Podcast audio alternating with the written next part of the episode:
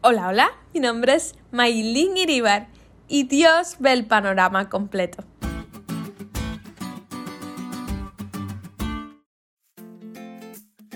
Yo estudio en la Facultad de Música de la Universidad de las Artes en Cuba, ISA.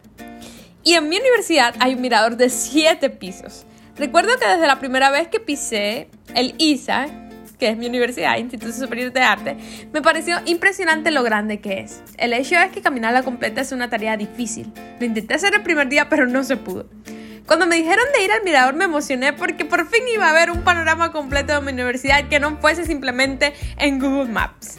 Pero cuando comenzamos a subir dije, ¿siete pisos? Yo sentí que eran 70, que esas escaleras no terminaban nunca, pero cuando llegamos al último piso, se veía no solo mi universidad, se veía la ciudad entera, el mar, las nubes, el cielo lo sentía tan cerquita y me dejó pensando, así es como Dios ve nuestras vidas.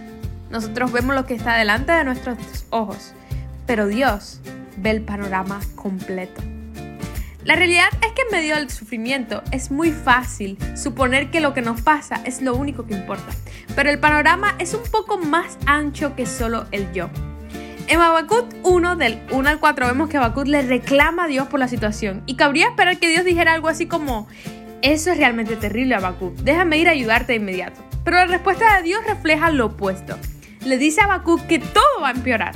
Los asirios llevaron cautivo a Israel, pero aún así Dios promete que vendrá algo peor. Los babilonios ahora se llevarán al pueblo de Judá.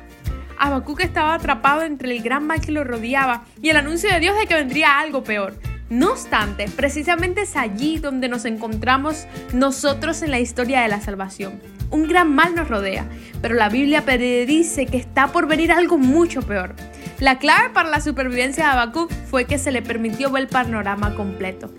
Digamos que Dios lo llevó al mirador de la vida, para que viera lo que desde su posición no podía hacer, para que mirara a través de los ojos de Dios. Y una vez allí, se dio cuenta de que si aunque la higuera no florezca, ni haya fruto en las vides, aunque falte el fruto del olivo y los labrados no den su mantenimiento, y las ovejas sean quitadas de la majada y no haya vacas en los corrales, con todo yo me alegraré en el Señor y me gozaré en el Dios de mi salvación. Amigo, no sé qué situación te encuentres ahora mismo, pero quiero recordarte que tenemos un Dios que ve el panorama completo. Él no improvisa con nosotros.